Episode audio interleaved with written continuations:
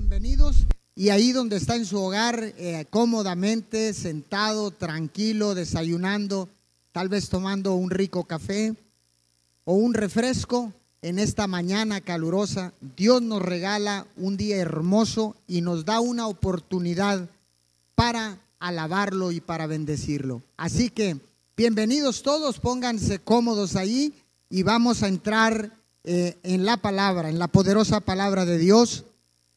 Y hemos titulado esta predicación, ¿por qué orar? Una vez más, ¿por qué orar? Tal vez tú te preguntes, ¿por qué orar? ¿Por qué tengo que orar? ¿Cómo yo puedo orar? ¿Qué significa todo esto de la oración? ¿La oración es únicamente para los líderes eh, de la iglesia? ¿La oración no es para toda la gente? Son preguntas que resuenan en tus oídos. Son preguntas que están en tu mente. Son preguntas que constantemente la humanidad se hace. Pero hoy yo quiero compartir con usted el significado de la palabra oración. En el hebreo viene de la palabra tefilá, que significa intercesión y súplica. No solamente intercesión y súplica, sino también ruego. Oración en la palabra, en el griego, viene de la palabra proseuchomai o preseuchumai. Significa suplicar, adorar, hacer oración, orar y pedir. Escuche bien, orar y pedir. También la palabra griega llamado praseuge significa orar fervientemente. Al final, todo es oración, pero tiene diferentes significados cuando está escrito en el hebreo, en el arameo y en el griego. Así que yo quiero en esta preciosa mañana que usted pueda distinguir, entender y saber qué significa orar, por qué es que tengo que orar, por qué, eh, cómo yo eh, puedo orar y por qué orar. Escuche bien, tefilá en el hebreo significa intercesión, súplica y ruego. Hay una diferencia en la intercesión y en la oración. La intercesión significa literalmente tocar las puertas del cielo y pedir pan para otros. En otras palabras, suplicarle a Dios para que bendiga a otras personas. La oración es, como se lo dije hace un momento, depende. Significa suplicar, adorar, hacer oración, orar y pedir. ¿Pedir por quién? Por uno mismo. Esos son los tiempos de intimidad que usted y yo debemos tener en la oración. También, también significa la palabra eh, o proseuge significa orar fervientemente. Hay una diferencia, una diferencia, perdón, perdón ahí por el error, pero ahora le voy a dar el significado eh, del diccionario lo que significa oración. Oración es la comunicación reverente con Dios durante la cual la persona da gracias y pide bendiciones.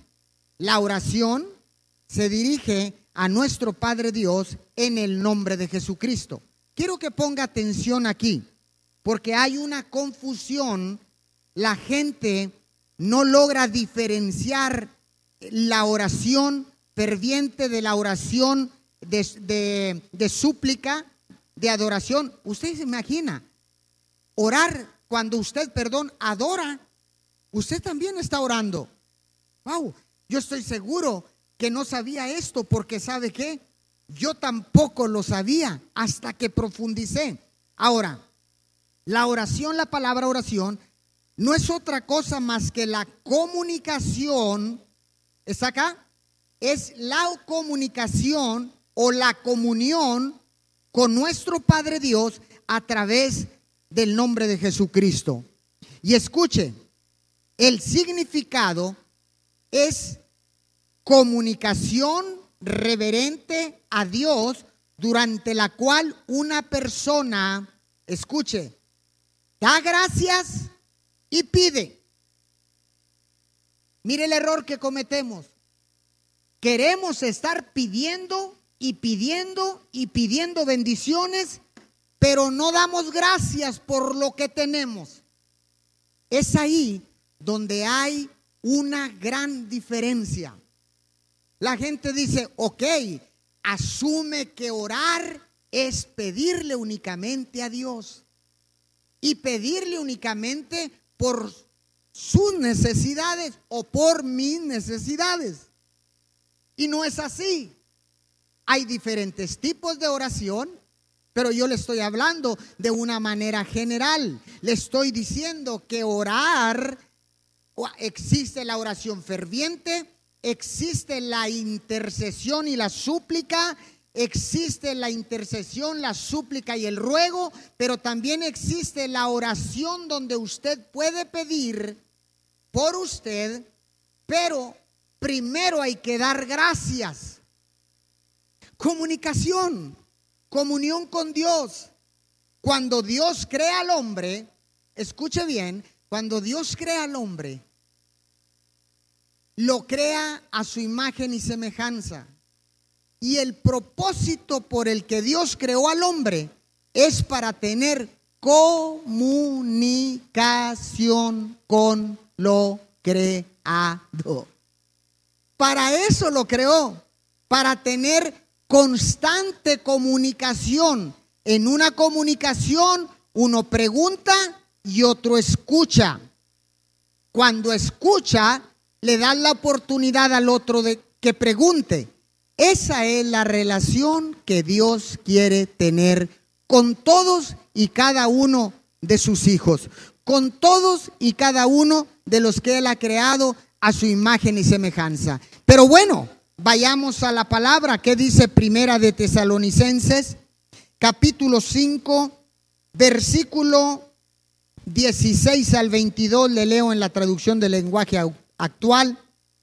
Me encanta esta versión. Dice, estén siempre contentos. Wow, qué difícil es estar contento. Más cuando estamos atravesando por una crisis, por situaciones financieras, por todo lo que está aconteciendo en el mundo. Muerte, desesperanza, dolor, pérdida, en todas las áreas de nuestra vida. Escuche bien, dice, estén siempre contentos. Aquí viene el verso 17. Oren en todo momento. ¿Cada cuándo? Oren en todo momento. Hay una versión que dice, oren sin cesar. Y ahorita voy a explicar un poquito de eso. Dice, verso 18, den gracias a Dios en cualquier circunstancia. Esto es lo que Dios espera de ustedes, como cristianos que son. No alejen de ustedes al Espíritu Santo. Y si Él les da la capacidad de profetizar, no la desprecien. Pónganlo todo a prueba. Pero quédense nada más con lo bueno y rechacen todo lo malo. Qué palabra tan poderosa. Pero quiero enfocarme en el verso 17, donde dice, oren en todo momento, o también dice en la versión en la Reina Valera, oren sin cesar. Hay una confusión cuando escuchamos que Dios ordena que oremos sin cesar. Escuchen, cuando, eh, cuando nosotros leemos este párrafo de la escritura, pensamos que orar sin cesar es orar sin parar indefinidamente sería imposible. ¿Cómo cree que Dios pudiera pedirnos estar orando las 24 horas 7?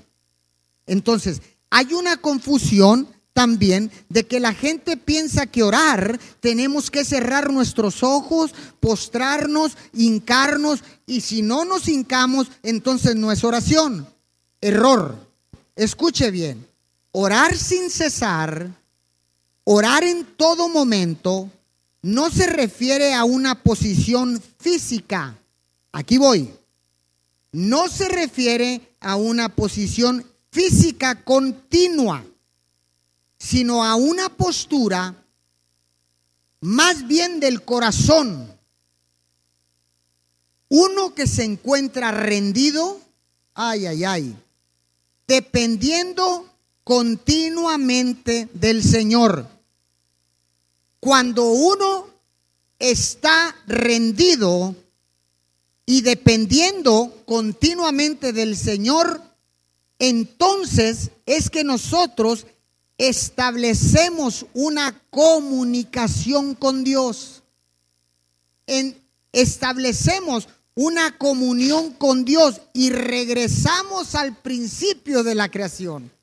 Regresamos, ¿sabe a qué? A que el principio se cumpla. Porque cuando Dios nos creó a su imagen y semejanza, Él nos creó con el plan y el propósito de comunicarse continuamente con nosotros, de relacionarnos, relacionarse continuamente con nosotros. ¿Me va siguiendo?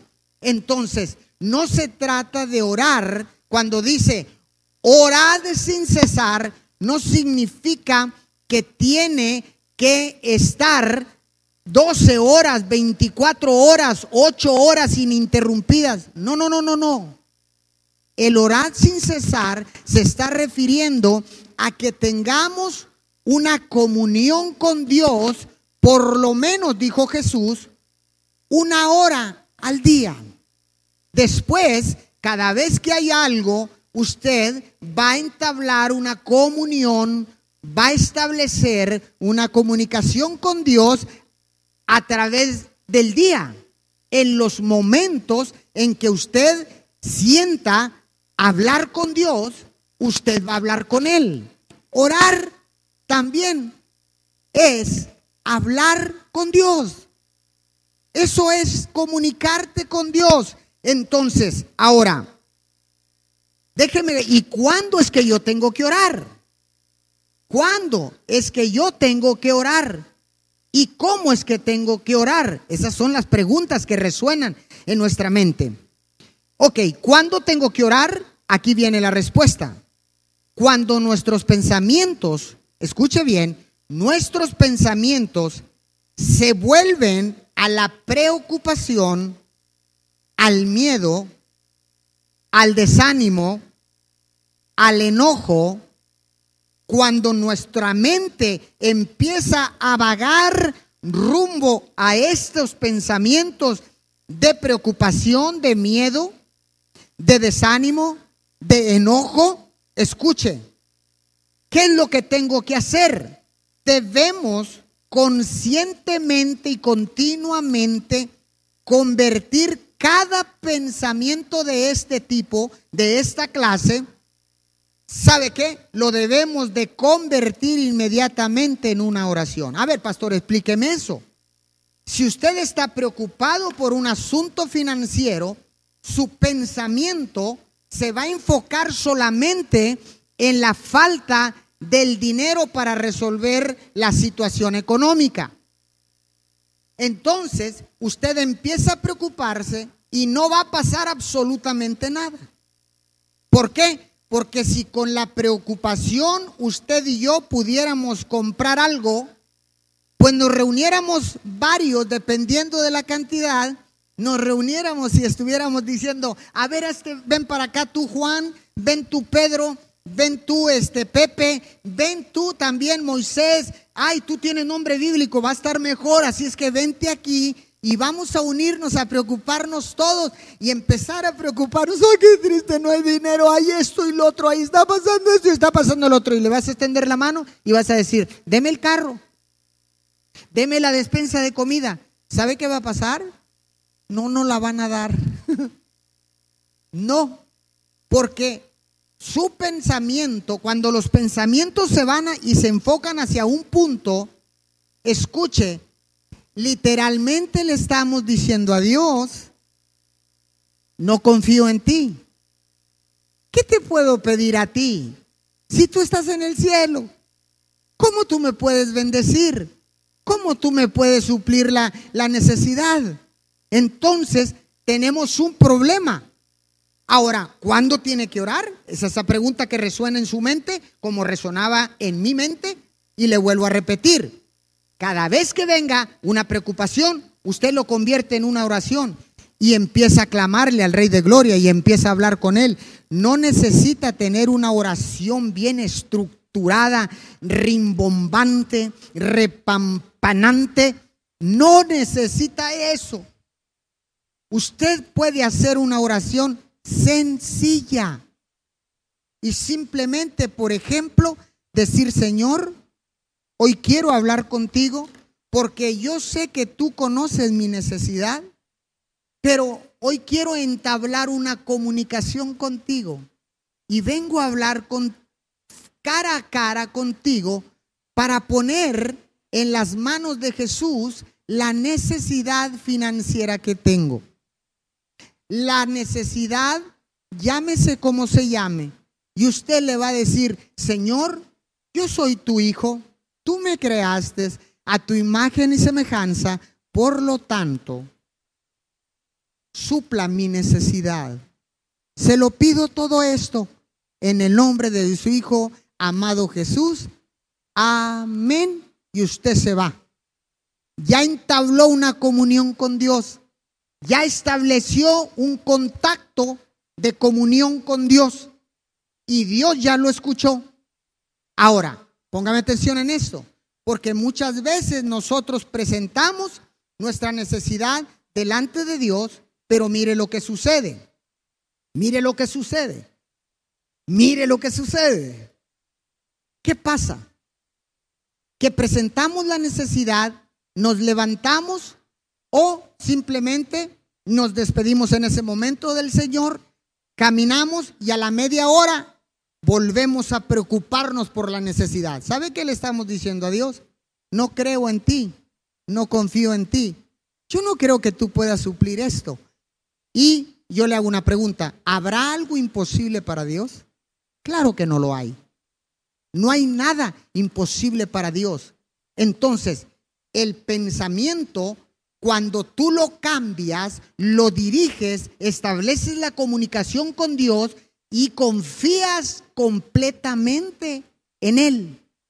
Te levantas si estás hincado, te levantas o te sales si estás caminando, si estás ahí parado hablando con Dios. Yo no sé cómo tú puedas establecer una comunión con Dios. Puede ser postrado, hincado, puede ser parado, acostado, con los ojos abiertos, con los ojos cerrados, inclinando tu rostro, no inclinando tu rostro. Aquí lo que importa es tener comunión y buscar un lugar para tener esa comunión, donde nada te estorbe. Cuando quieres tener una relación con alguien y una comunicación con alguien, tú encargas a medio mundo y le dices, no quiero que me interrumpan porque quiero tener una conversación larga y tendida con esta persona. Es lo mismo con Dios. Usted lo puede hacer. Usted lo puede experimentar de la misma manera que lo hacemos aquí en la tierra. Pero escúcheme bien.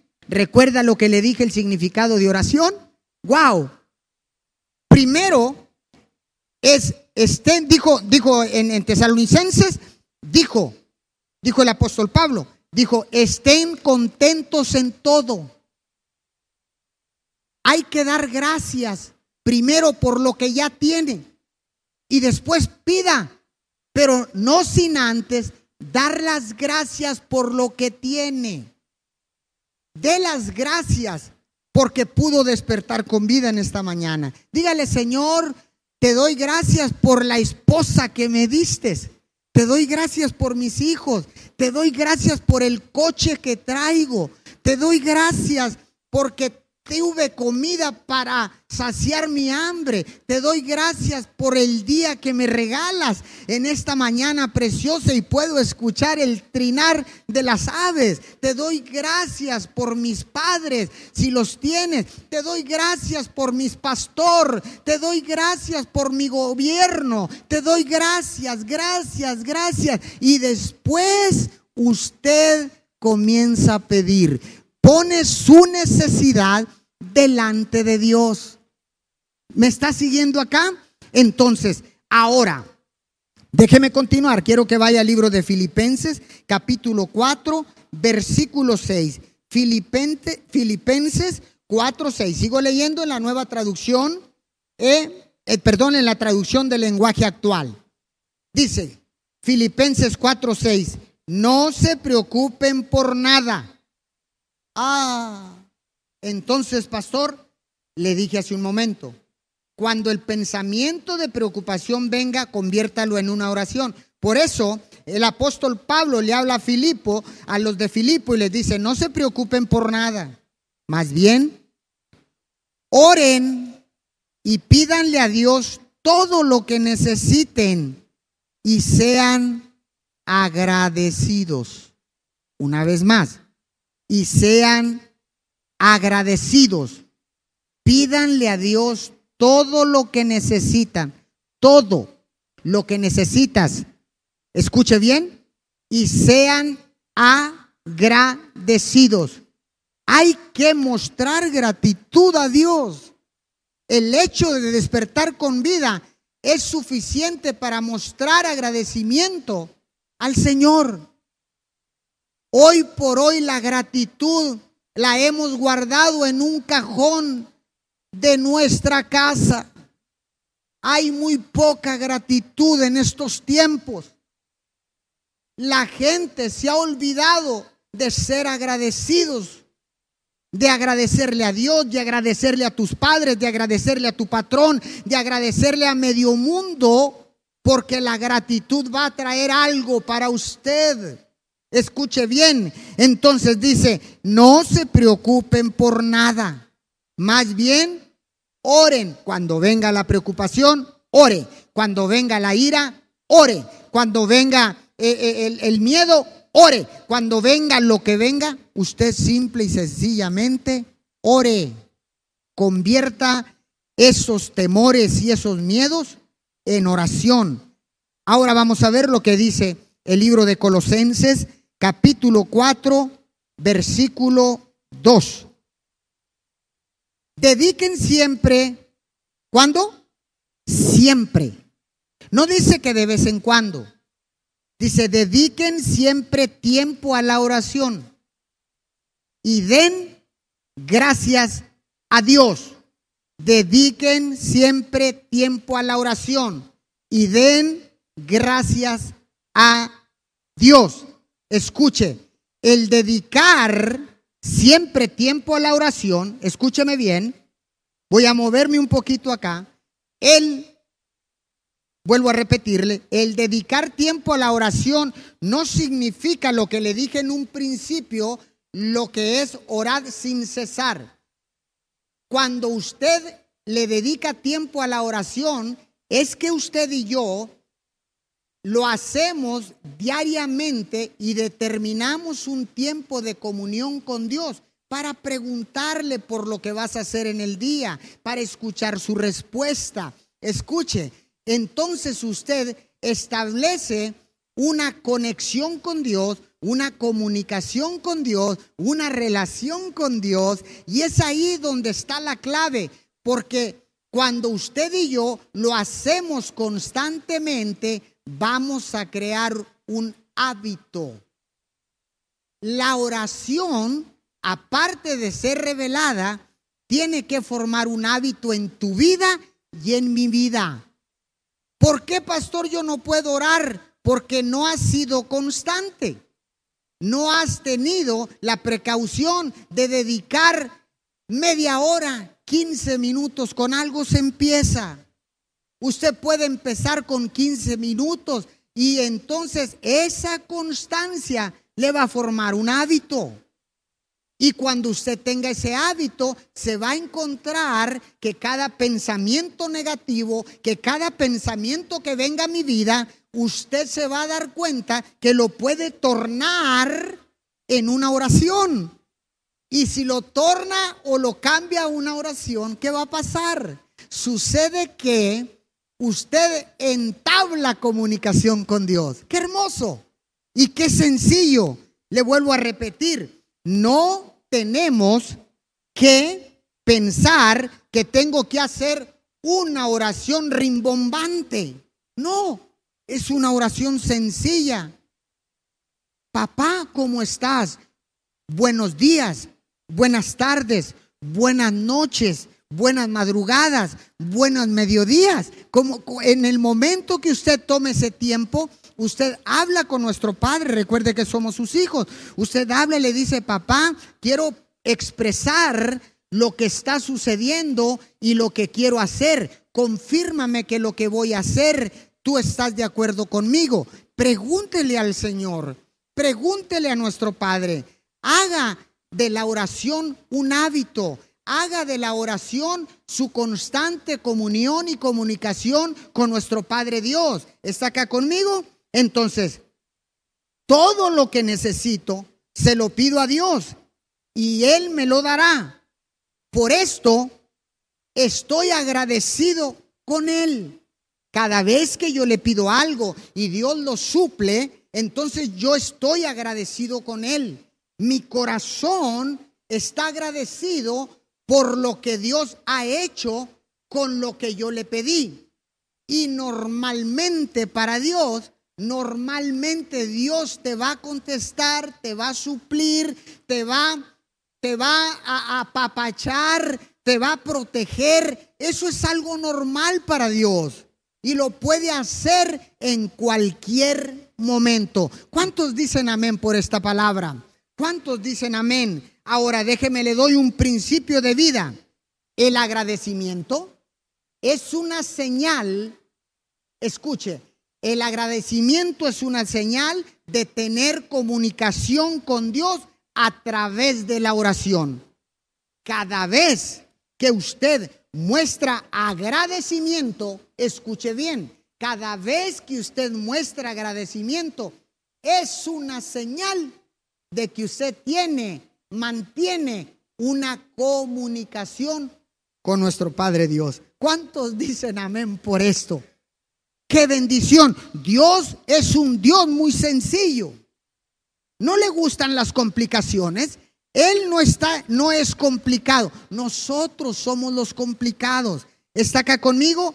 Ahora, pastor, pero usted me dice a mí que orar es una oración sencilla, no es rimbombante, no es una oración con muchos eh, adornos, bien estructurada. Eh, eh, subo, subo, subo, subo, nivelo el avión y luego desciendo. No, no, no, no, no. Cristo lo dijo y lo hizo muy sencillo y nos dejó una oración modelo. Una, una sola oración modelo. ¿Dónde está? Vaya al libro de Mateo, capítulo 6. Mateo, capítulo 6, versículo 5 al 15 se lo voy a leer porque quiero que escuchen esta traducción del lenguaje actual. Dice, cuando ustedes oren, no hagan como los hipócritas. A ellos les encanta que la gente los vea orar. Escuche eso. Yo sé que usted no le diga a nadie, pero yo sé que usted conoce a alguien que le gusta exhibirse cuando está orando y que le gusta que escuchen lo rimbombante que es su oración. Ay, a esos Jesús les dice, son hipócritas. Dice, a ellos les encanta que la gente los vea orar. Por eso oran de pie en las sinagogas y en los lugares por donde pasa mucha gente pueden estar seguros de que no tendrán ninguna recompensa. Verso 6.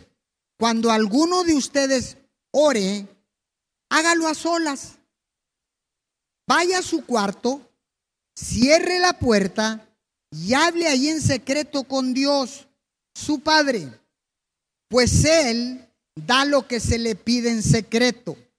Versos, verso 7.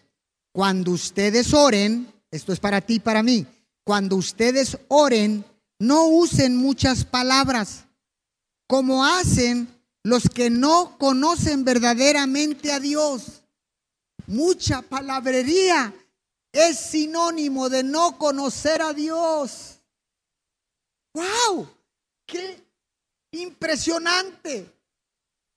Sencillo. Cuando tú haces una oración sencilla, eso tiene un peso y tiene un significado de que usted conoce a su Padre Dios. ¿Está acá conmigo? Continúe leyendo porque esto está. Dice, cuando ustedes oren, no usen muchas palabras como hacen los que no conocen verdaderamente a Dios. Ellos creen que porque hablan mucho, Dios les va a hacer más caso. Dice, no los imiten, porque Dios nuestro Padre sabe de antemano lo que ustedes necesitan, aún antes de que se lo pidan. Aún antes de que se lo pida, Dios ya lo sabe. Conoce tu necesidad y mi necesidad, pero Él necesita que usted y yo se lo pidamos. No es en la mente, como nos han enseñado. En tu mente solamente hay un pensamiento. No, no, no, no. Porque la palabra, mientras no sea hablada, no puede cobrar vida y no puede ser escuchada. ¿Está acá conmigo? Ahora, Jesús dice, aquí viene la, oración modelo. Dice, ustedes deben de orar así. Padre nuestro que estás en el cielo, que todos reconozcan que tú eres el Dios verdadero. Escucha, Dice que tú, que todos reconozcan que tú eres el verdadero Dios. Ven y sé nuestro único rey. Que todos los que viven en la tierra te obedezcan como te obedecen los que están en el cielo. Danos la comida que, hoy, que necesitamos hoy, verso 12. Perdona el mal que hacemos, así como nosotros perdonamos a los que nos hacen mal eso es algo muy importante. Y cuando vengan las pruebas, le hago una pregunta. ¿Está siendo probado ahorita? Claro que estamos siendo probados por esta crisis, por esta pandemia. Claro que estamos siendo probados. Dice, y cuando vengan las pruebas, no permitas que ellas nos aparten de ti. Y líbranos del poder del diablo. Verso 14. Si ustedes perdonan a otros el mal que les han hecho, Dios, su Padre, que está en el cielo, los perdonará a ustedes. Verso 15. Pero si ustedes no perdonan a los demás, tampoco su Padre los perdonará a ustedes. Esta es una oración modelo. Dice, Padre nuestro que estás en los cielos, santificado sea tu nombre. ¿Sabe qué dice también una versión en el original, mejor dicho? Dice, honrado sea tu nombre. Dice, y hágase tu voluntad en la versión Reina Valera, así en la tierra como en el cielo. Pero me gusta esta versión. Dice que perdonemos a los que nos ofenden. ¿Por qué? ¿Por qué tenemos que perdonarlos? Porque para que nosotros seamos perdonados, tenemos que aprender a perdonar a nuestros semejantes. No importa el daño que te hayan hecho. Yo sé que a ti te han dañado mucho. Yo sé que te han dañado demasiado. Yo sé que, que, lo sé porque a mí también me han dañado con palabras, me han dañado con tantas cosas. Pero eso no significa, si Dios nuestro Padre nos perdona todos los errores, todas las fallas, todos los pecados, ¿quiénes somos nosotros para no perdonar a los demás? Rompa esa ligadura, esa atadura, rompa esa cadena que lo mantiene atado y no le permite avanzar hacia lo, hacia lo que Dios tiene para su vida, a la bendición que Dios tiene para su vida. Porque sabe que si nosotros no perdonamos a nuestros semejantes, dice aquí, dice, pero si ustedes no perdonan a los demás, tampoco su Padre los perdonará a ustedes. ¿Y cómo es que Dios te va a bendecir? No se podría. Entonces, esta oración modelo es la oración más repetida en todas las naciones, en todos los idiomas, en todas las iglesias, en todas las corrientes eh, eh, doctrinales y denominacionales. Es la más pronunciada, pero la menos entendida. Cristo dice, te dejo un modelo sencillo, tan sencillo. Honra a Papá Dios, perdona eh, eh, perdona a los que te ofenden. Escuche, dale gracias a Él, sea agradecido por todo lo que te ha dado.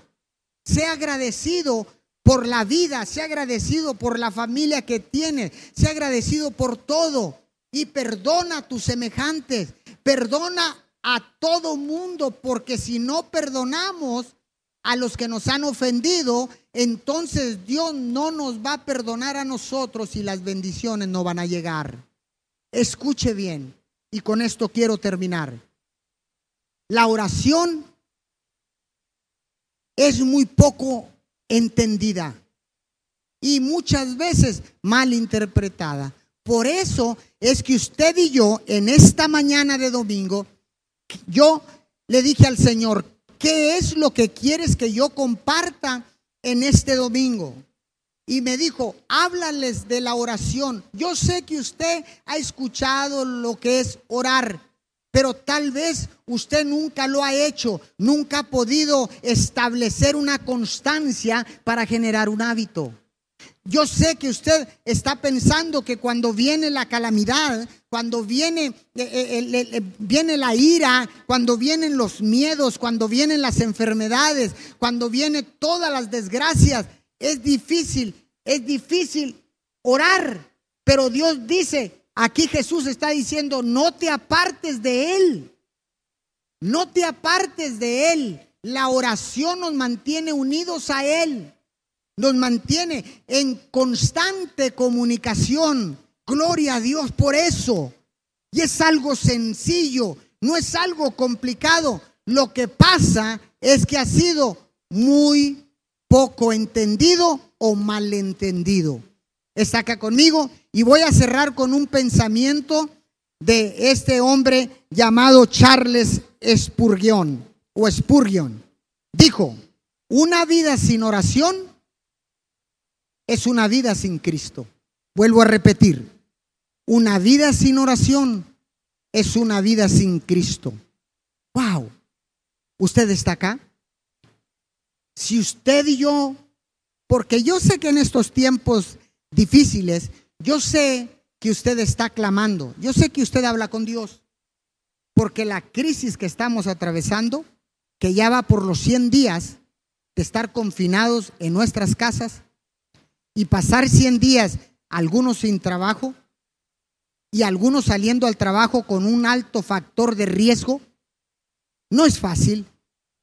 Y la única manera de salir de esto es establecer una comunión, hablar con Dios y decirle, Señor, cúbreme ahora que salgo a trabajar, protégeme, Señor, ayúdame, que me vaya bien en mi trabajo, que me vaya bien en el negocio, que me vaya bien con todas las personas que yo me encuentre, que yo pueda tener un encuentro pacífico, con todos los demás, que yo pueda ser justo con aquellas personas, papá, aunque ellas sean injustas, yo quiero ser justo, porque cuando tú practicas la justicia, es entonces que también demuestras que tienes comunión con Dios. ¿Por qué, pastor? Porque la palabra dice que Dios es un Dios justo.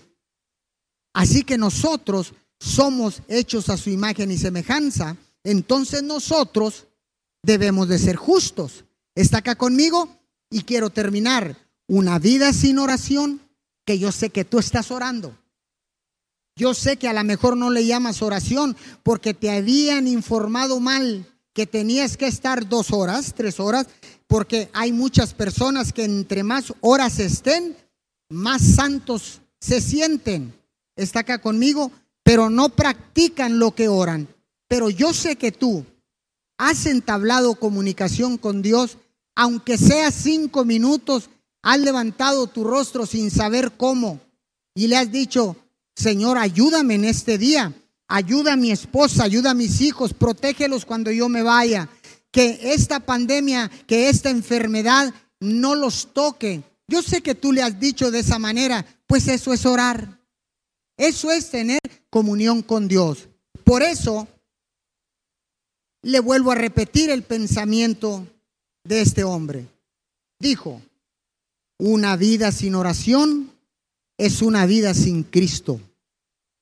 Pastor, aunque esté en la iglesia, aunque venga todos los domingos al servicio, aunque me conecte todos los días y me conecte en todos los servicios de mi iglesia, si no oras, Cristo no está en tu vida. Por eso batallamos tanto. ¿Está acá conmigo? Quiero terminar orando en esta preciosa mañana. Yo quiero que se ponga de pie. Todos los de media pónganse de pie. Quiero que los de allá en casa, usted también póngase de pie. Vamos a orar. Qué sencillo es el Señor. Nada complicado. La oración no es otra cosa más que hablar con Dios. Eso es todo. Permanezcamos, perseveremos para que se forme un hábito y que todos los días entremos en comunión con nuestro Padre Dios. Señor, te damos gracias en este día.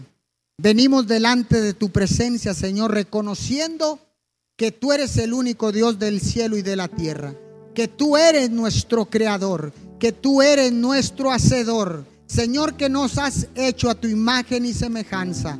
Hoy en esta mañana, Señor, te doy gracias porque ha venido una revelación fresca a mi espíritu, a mi corazón y he logrado entender por qué es que tengo que orar, cómo puedo orar, por qué tengo que orar. Ahora entiendo, Señor, que todo pensamiento negativo lo puedo convertir en una oración para establecer una comunicación contigo. Te damos gracias, Papito Dios, en el nombre de tu Hijo amado Jesús. Amén y amén. Junte sus palmas ahí donde está desde su hogar, cómodamente. Los que están aquí en media, junte sus palmas. Y ahora quiero darle las gracias a todos y cada uno de ustedes que se conectan a nuestros servicios online. De verdad estoy muy agradecido. Gracias por mantenerse conectados conmigo. Así que los esperamos en nuestros próximos servicios. Bendiciones a todos. Y recuerde, una vida sin oración es una vida sin Cristo. Bendiciones a todos. Un abrazo. Chao, chao.